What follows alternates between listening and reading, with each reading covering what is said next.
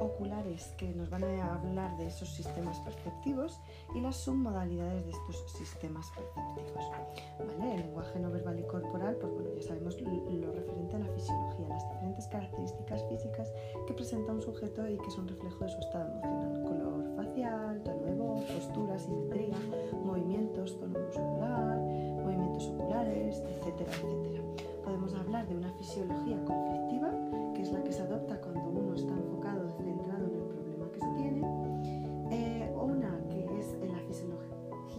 recursos, cuando uno comienza a ver posibilidades eh, y opciones para solucionar el problema, la fisiología de compromiso, el estado que se produce al ser consciente de que la conducta problemática puede ser útil, y la fisiología que se adopta al ver el modo de solucionar el problema, eh, es decir, la fisiología meta. Hablando del segundo punto para tener en cuenta, estarían los sistemas perceptivos.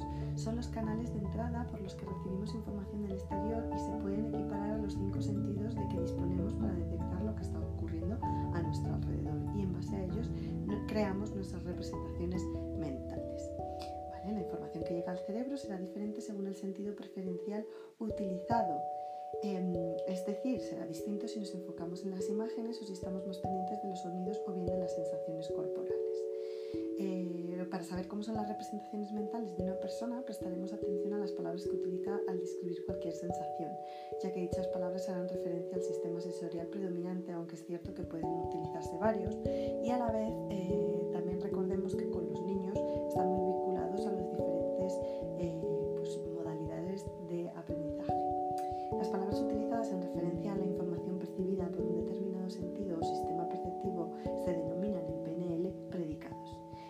y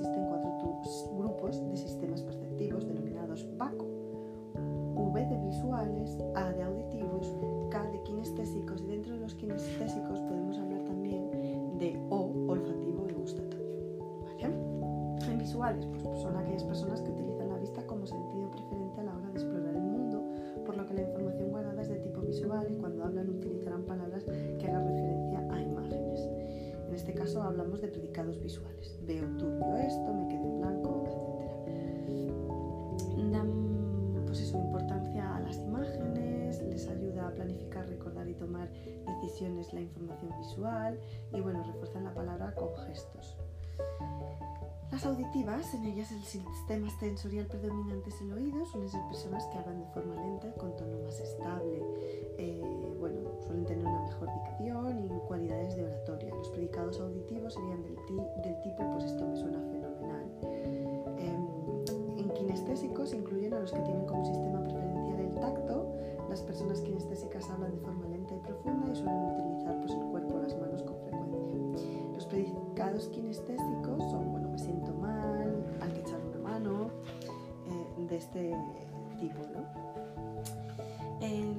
olfato y gustatorio, olfativo y gustativo, son aquellos que perciben principalmente las cosas por el olfato o el gusto, realmente suelen ser una minoría, y hay autores que los incluyen en el apartado de kinestésico, pues guardan bastante semejanza con ellos.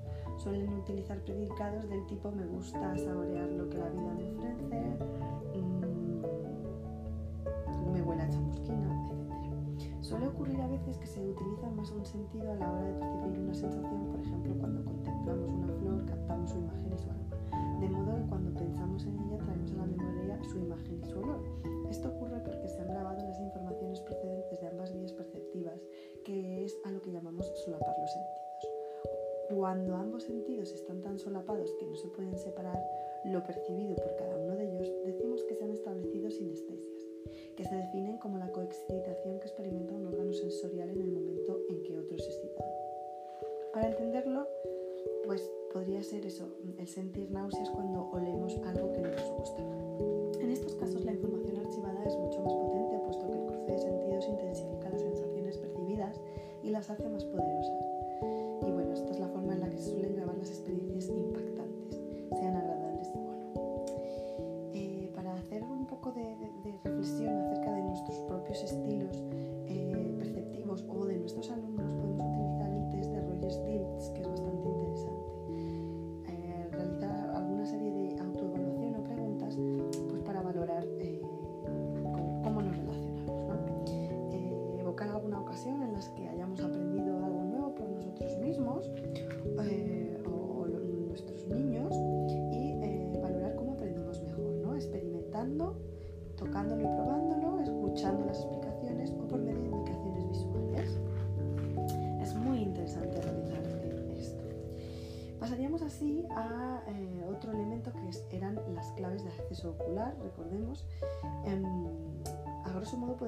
que cuando alguien mira hacia arriba, es decir, son los patrones de movimiento ocular. ¿no? Podemos decir que cuando alguien mira hacia arriba nos dice que está trabajando con imágenes, si mira a los lados, es decir, en la línea de los oídos, está trabajando con sonidos y si mira hacia abajo con sensaciones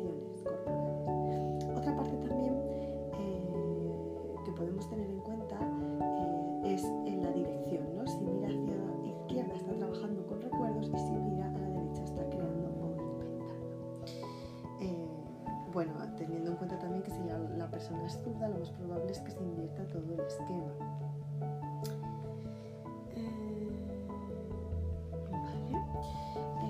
ya pasaríamos, para terminar este primer bloque, a las submodalidades, es decir, las diferentes cualidades que podemos apreciar en lo detectado por los canales sensoriales.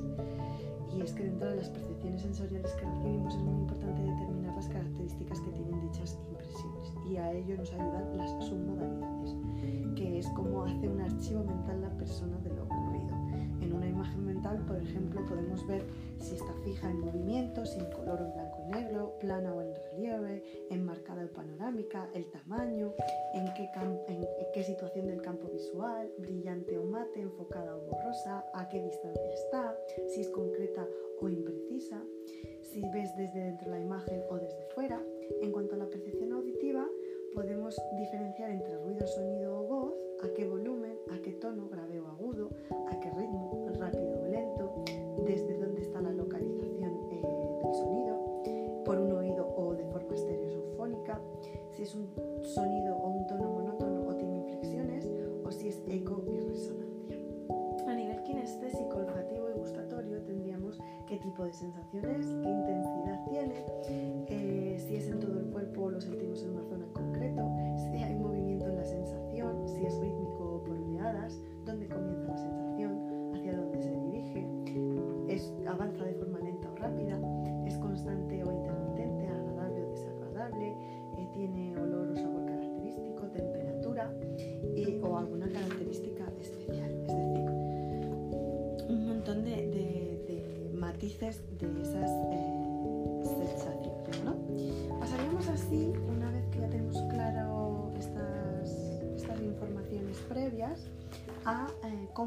los objetivos. Es decir, eh, al iniciar un proceso de cambio es imprescindible trazar una meta. Partimos de un punto o estado presente a partir de una serie de estrategias para llegar a un punto de estado deseado.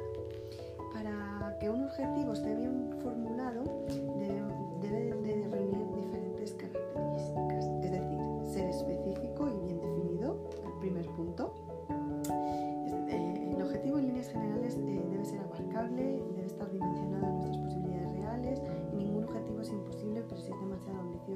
podemos tener la sensación desagradable de que nunca lo lograremos. Eh, bueno, pues eso, al ser, específico y, y, bien definido, pues eh, debemos poner en juego la mayor parte de nuestros sentidos y precisar la información que nos transmitiría. ¿no? En el punto 2 es que debe estar en afirmativo, evitar las negaciones. Eh, porque la negación es lo que no queremos llegar y lo que debemos eh, perfilar es hacia donde deseamos eh, llegar. El punto 3 sería que jamás debemos incluir un término comparativo, ganar más dinero que quién, porque eso hace que esté poco definido. Otra característica es formularlo en tiempo presente, ya que hacerlo en tiempo futuro hace que se perciba como lejano y difícil de lograr.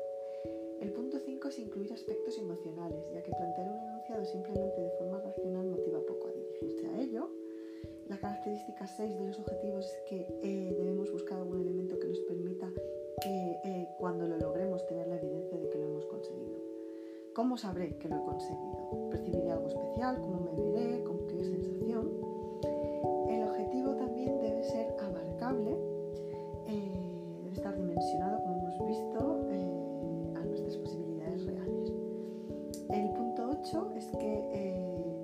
depender absolutamente de nosotros a la hora de trazarlo. No podemos plantear, por ejemplo, que mi profesora me ponga pocos deberes. Para que sea válido debemos contar solo con nuestros propios recursos para conseguirlo.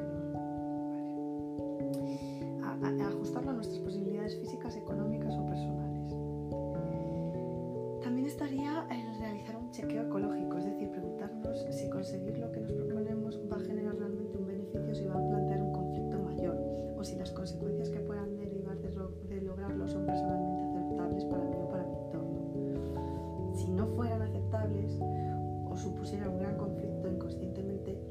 sabotear el logro del objetivo. Entonces debemos plantearnos eso, qué consecuencias, si estoy dispuesto a asumirlas y si debo plantearme alguna modificación de mi objetivo.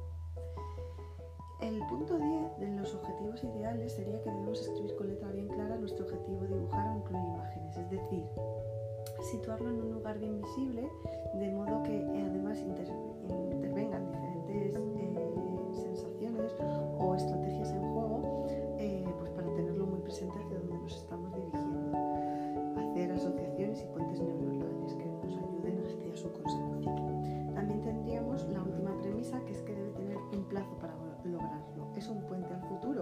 si no le ponemos un límite concreto, eh, pues nos sentiríamos muy, muy perdidos. ¿no? Eh, algunas de las preguntas que nos podemos eh, formular um, para tener en cuenta y establecer objetivos es qué es lo que queremos, qué resultados esperamos obtener, incluso se los podemos formular a los niños, aunque um, dependerá de, su capacidad y el nivel evolutivo en el que estén, la, podemos adaptar a sus, características. ¿no? ¿Cómo sabremos que has logrado el objetivo? ¿Qué sientes, ves, escuchas, hueles? ¿Cuándo, dónde, cómo y con quién estarás? Eh, ¿Cómo eh, este objetivo, esta situación va a cambiar tu vida? ¿Qué necesitas para conseguirlo? ¿Qué podría pasar para que no lo consiguieras? ¿Es verdaderamente importante? ¿Cómo lo sabes? ¿Merece la pena el esfuerzo? Eh, ¿Tiene algún tipo de consecuencia para ti o para los demás? ¿Supone algún riesgo? Eh, ¿Cómo sabrás que te has estancado, que no avanzas? Eh, ¿Cuándo prevés haber llegado a ese objetivo? ¿Y, ¿Y, qué vas a hacer en caso de que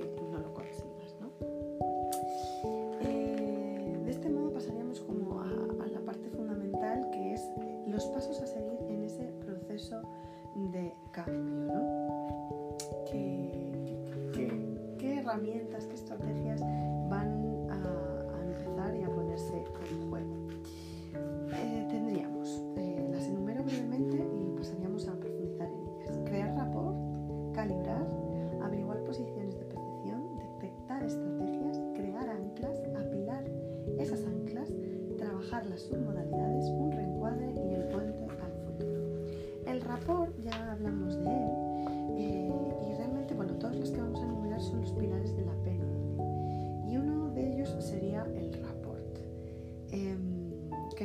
sirve para acceder a la información de otra persona y para que nos permita inducirle a cambiar sin oponer resistencia a nuestra intervención.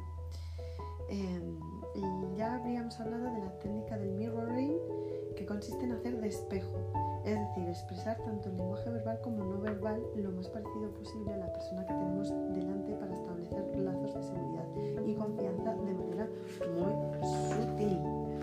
Eh, la clave para establecer un buen rapport consiste en adecuarse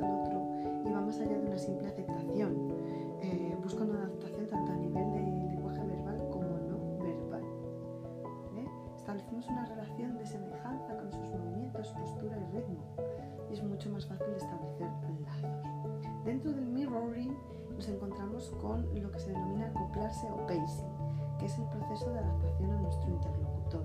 Es realizar un reflejo cruzado, es decir, debemos escuchar el detalle, observar lo que dice, cómo lo dice y trataremos de adoptar su modo de hablar y expresiones. Percibiremos también el lenguaje no verbal y lo espejaremos, sin caer nunca en lo grotesco y evitando que sea algo evidente o percibido, siempre discreción y paciencia. Em, es recomendable para ello hacerlo con algo de retraso y con movimientos algo diferentes. Por ejemplo, si se toca la barbilla, pues tocarse el hombro. De manera, como decíamos, sutil. Eh, no hay nada que rompa más, con más facilidad ese rapport que la invitación. Lo mejor es, como decíamos, esos reflejos cruzados que serán captados solo por su inconsciente. En, internet y en YouTube hay varios libros se dan ese mirroring espontáneo que ocurre de manera habitual entre dos personas que están en sintonía, incluso en, en una estrategia publicitaria, y aparecen evidencias reales de cómo se dan incluso entre propios niños. ¿no? Eh, una vez que ya hemos hecho estos procesos, llegaríamos al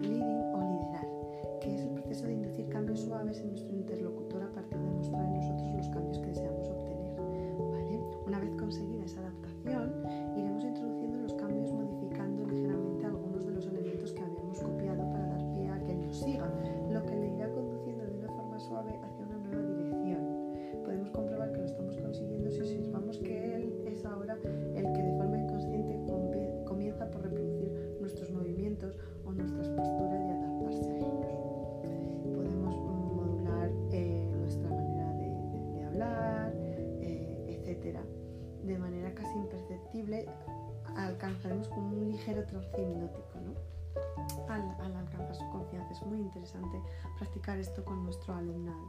Pasaríamos así a la segunda fase que es la de calibrar, que en PNL es conocer en forma muy precisa el estado de otra persona a partir de sus señales no verbales, ya hemos visto, de su fisiología. Es observar la expresión corporal de un sujeto en una situación normal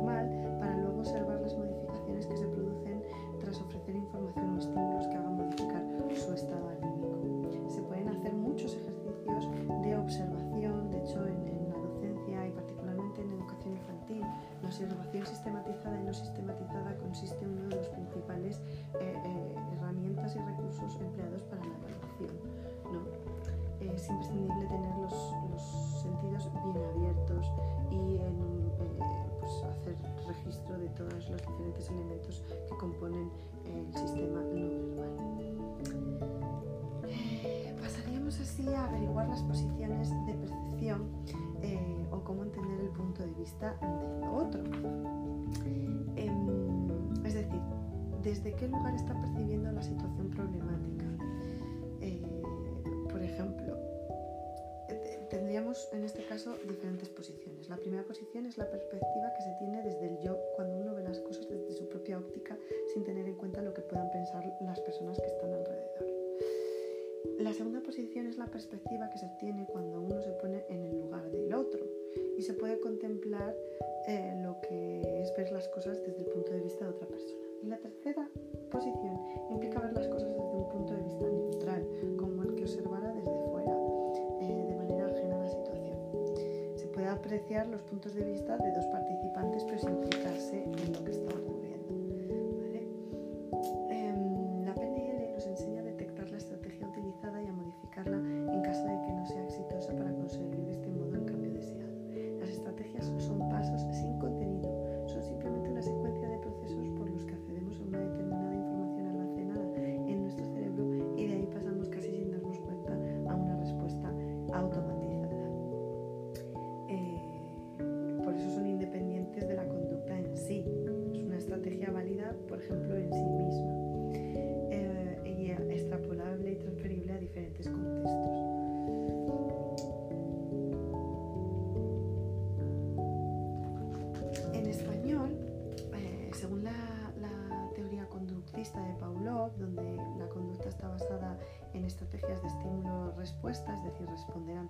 De un estímulo, eh, pues bueno, esto es eh, en español lo que denominamos POPs, es decir, diferentes estudiosos describen una secuencia de conductas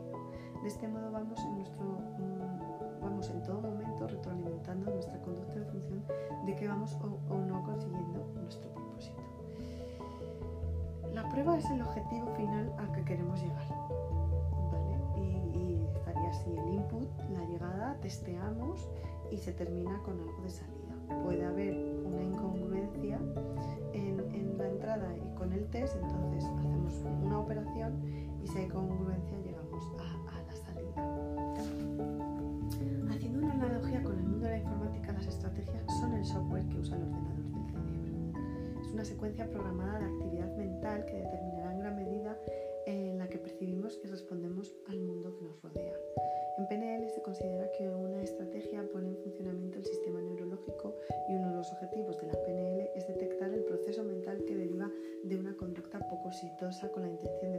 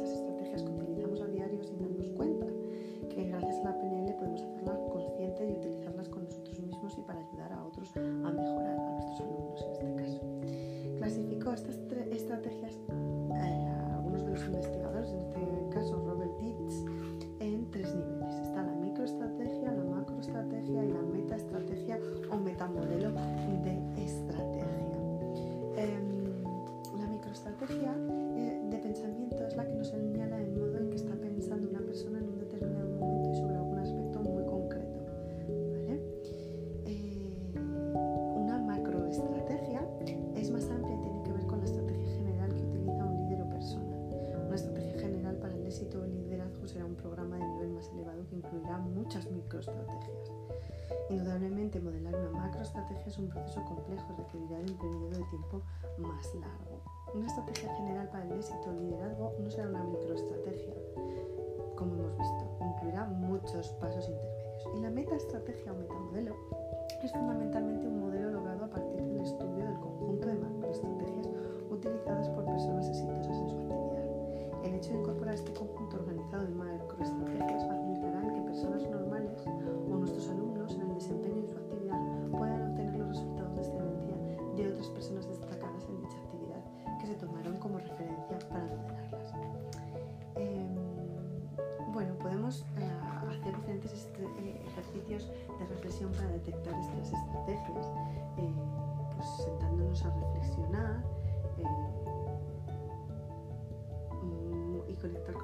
mismos, imaginando pues una tarea que nos guste realizar y en la que habitualmente pues tengamos éxito, qué actitud tenemos, cómo nos, nos disponemos a realizarla y qué imágenes aparecen en nuestra mente, eh, qué recuerdos aparecen a nivel visual, auditivo y kinestésico.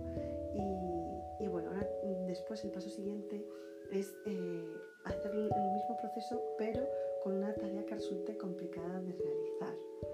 ¿Qué nos decimos, qué sentimos o incluso con nuestro alumno, qué, qué pasa, ¿no? qué ocurre?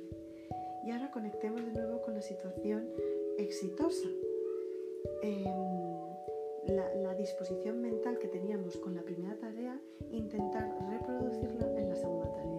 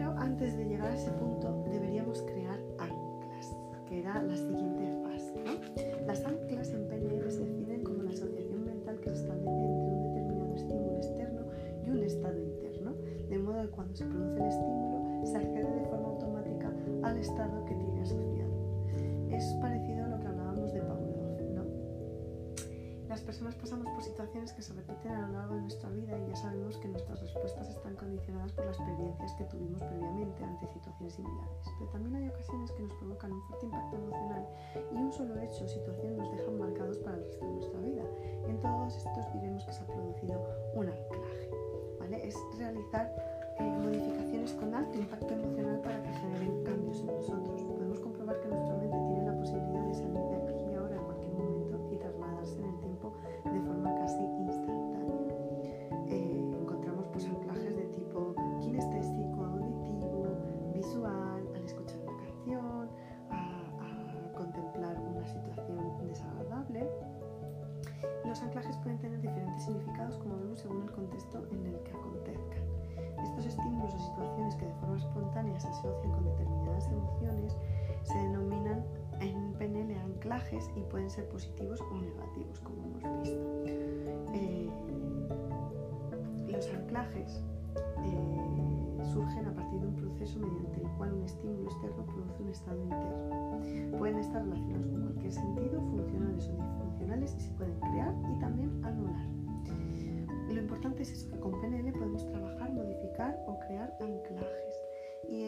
llevarlos a aquellos que sean positivos, que generen confianza y que sean potenciadores. Eh, el hecho de trabajar con anclajes proporciona la posibilidad de acceder a un estado anímico óptimo para el desempeño de una determinada tarea o evento. Es eh, asociarlo de forma voluntaria a un determinado estímulo, lo que denominamos anclarlos. ¿no?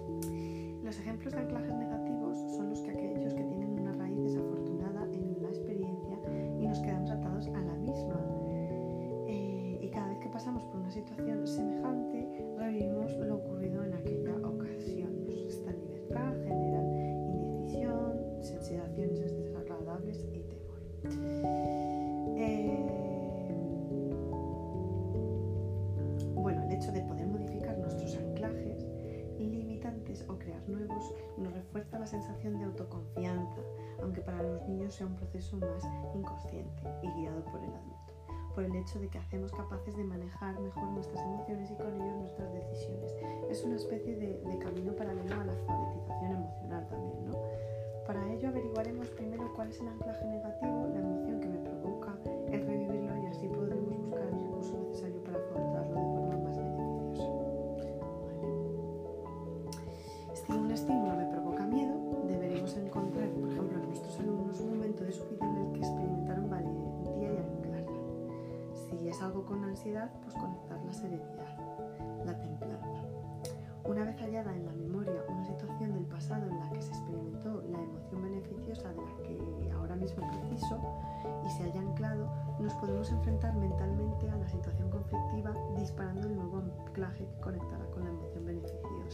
De esta forma se colapsará el anclaje negativo antiguo y se instalará un nuevo anclaje potenciador, haciendo que la situación que vivía como negativa quede asociada a una emoción favorable y con ello modifique mi actitud ante la misma. ¿Vale? Por ejemplo, podemos trabajar con diferentes preguntas de reflexión. Eh, es decir, ¿qué hago cuando alguien me dice algo que no me gusta? ¿O que me lo dijeron cuando era pequeño?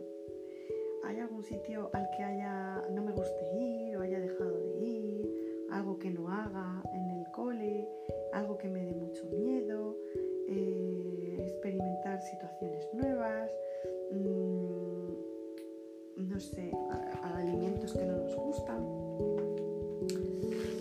Es decir, como resumen, los anclajes son asociaciones de estímulo-respuesta que genera un estado. Y podemos transformarnos recurso para evocar recuerdos. Los anclajes, por ejemplo, es una canción, un estímulo que evoca esos recuerdos que dan una respuesta.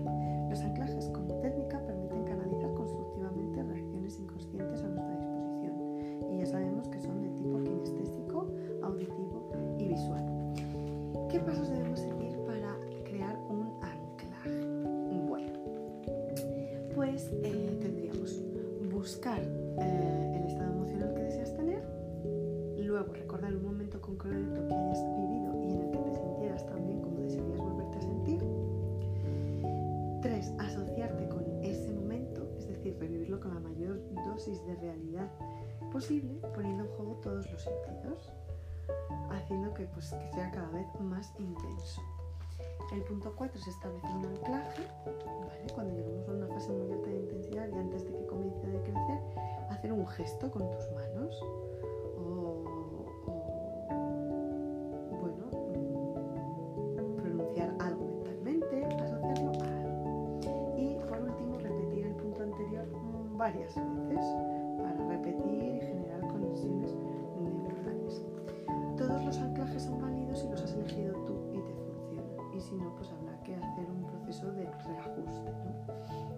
su eficacia.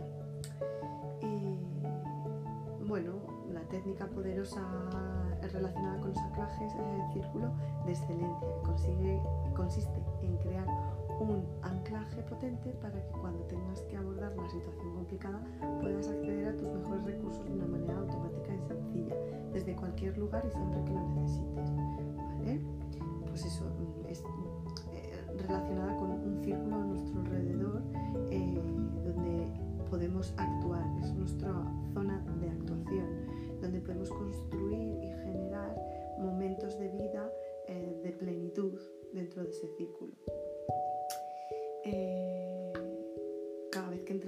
círculo excelencia, entramos en la experiencia completa, positiva, como si la estuviéramos reviviendo de nuevo. Nos impregnamos por ella, la hacemos intensa y cuando llegue el punto, pues eh, hacemos el gesto de anclaje. Luego podemos salir del círculo y ya fuera del círculo, pues podemos enfrentarnos a esa situación. Eh,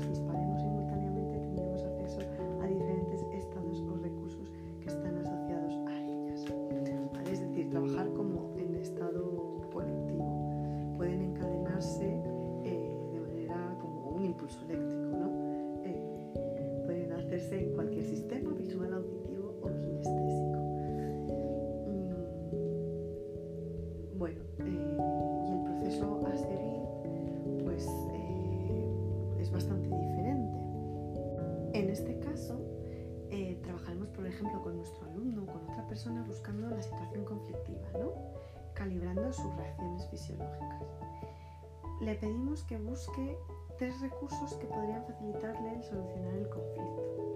Y en un estado pues, meditativo o de juego con los niños, pues empezamos a testear cada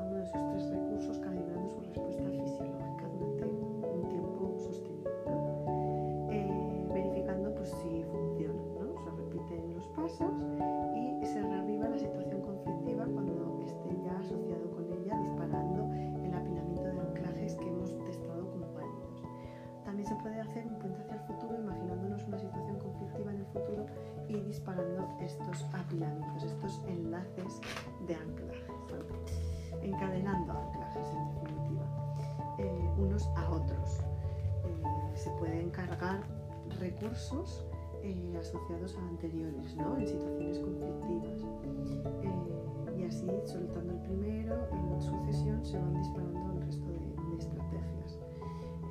repitiéndolo siempre, como decimos, el proceso hasta que se fijen las asociaciones caso de querer colapsar anclajes, es decir, permitir romper anclajes negativos provocando un corte a nivel neurológico, podemos explicar que el cerebro humano solo puede acceder a una sensación en cada momento y si lo obligamos a acceder a dos tras un momento de confusión, eligiendo siempre la sensación positiva, cortamos la conexión neurológica con la negativa. ¿vale? Eh, pues eso, solicitamos el recuerdo de una situación conflictiva.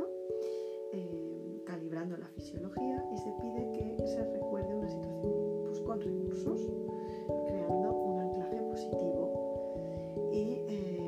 disparando ambos anclajes a generamos confusión. Soltamos el, el anclaje del conflicto y mantenemos eh, los recursos.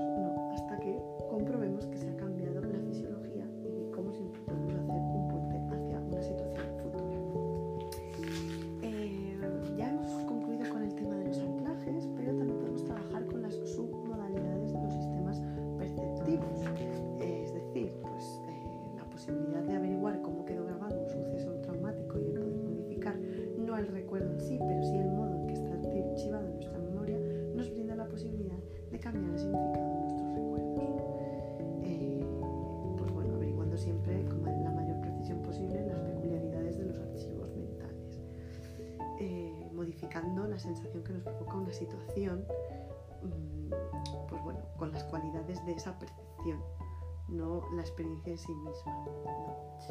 Eh, ya hemos visto que a nivel visual podemos contar y modificar el brillo, la distancia, el color, el enfoque, el tamaño, la posición, el movimiento, el encuadre y la asociación. Dentro de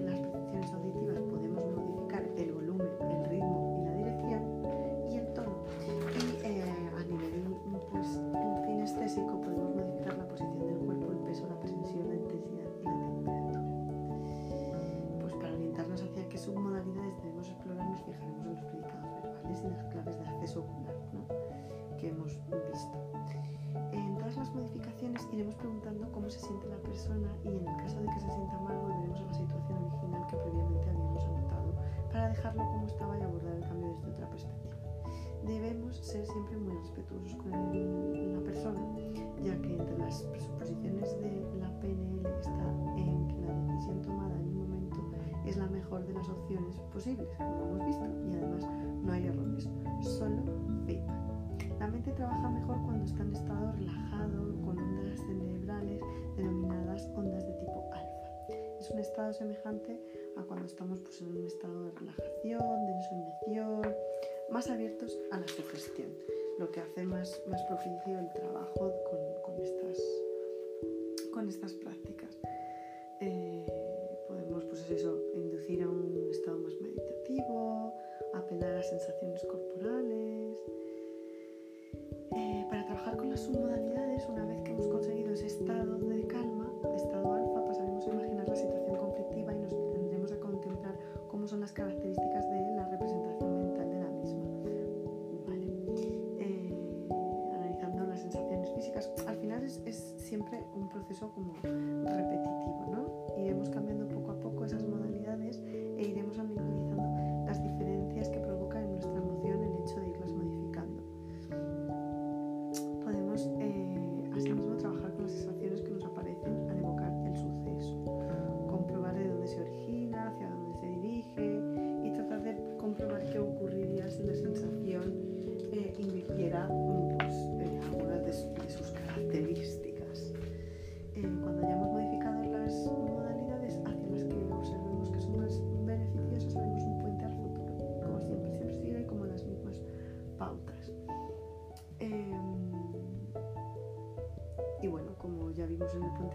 suele ser el último paso para verificar que los cambios han surtido efecto.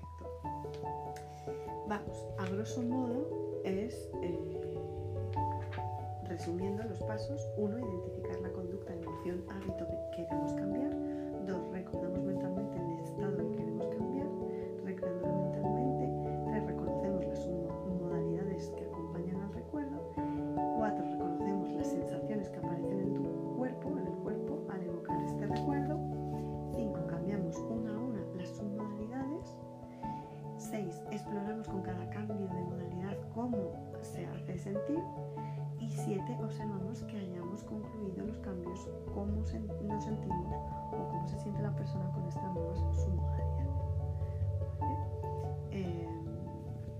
seguiríamos con otra de las estrategias que sería el reencuadre. Consiste en ser capaz de percibir una situación desde diferentes perspectivas y quedarnos con aquella que nos resulta más útil eh, vamos, modificar el marco de referencia en una situación conflictiva.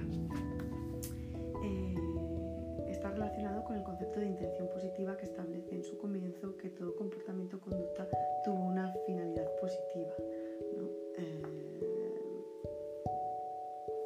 principio es especialmente valioso cuando se tratan resistencias y objeciones, puesto que de acuerdo con él también algunas resistencias o objeciones pondrían de manifiesto una intención positiva inicial. Siempre algo tiene pues, la intención de terminar antes, de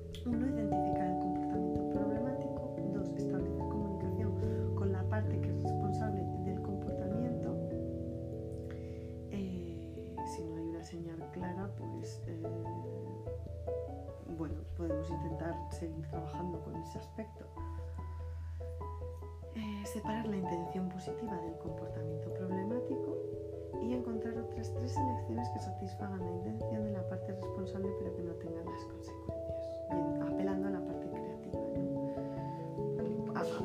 pidiendo ayuda a la otra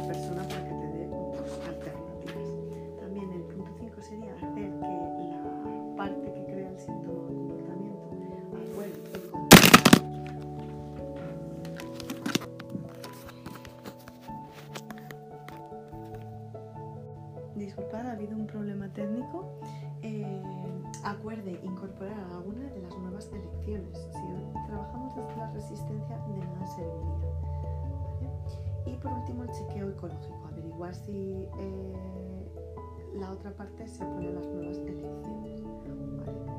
En caso de que la conducta no te proporcione lo que deseas, puedes probar cómo funcionaría otro de los comportamientos aportados por tu parte creativa hasta que encuentres uno nuevo que sea útil. Y por último, como visto el puente al futuro. Merece un estudio detenido puesto que es una técnica muy utilizada en PNL. Iniciamos un proceso de cambio, nuestro objetivo es conseguir que los cambios iniciados se mantengan en el tiempo de modo que incorporemos una, de forma definitiva conductas o creencias que nos permitan desarrollarnos mejor y tener una vida más dichosa. Pero estos cambios deben interiorizarse de tal forma que nuestras respuestas se produzcan de forma automática, sin darnos cuenta para ello, pues la técnica del puente al futuro se desarrolla eh, tratando de incorporar y de hacer que persistan en el futuro los cambios producidos a nivel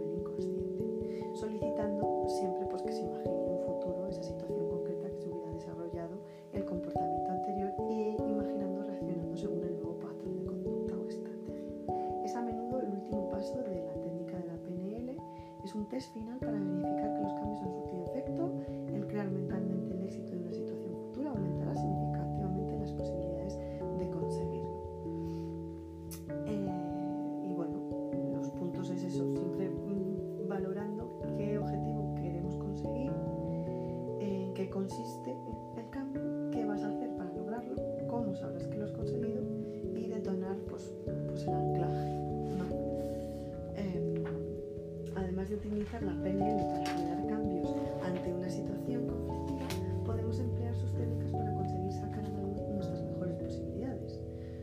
Pues bueno, modificando esas submodalidades que hemos visto, tenemos la posibilidad de escoger de modo, el modo de sentir y de vivir el mundo y de nuestros alumnos, por supuesto.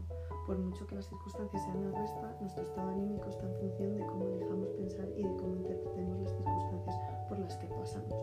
Así que podemos elegir cuál es el estado de ánimo más capacitador para facilitarnos lograr nuestros resultados y qué es lo que elegimos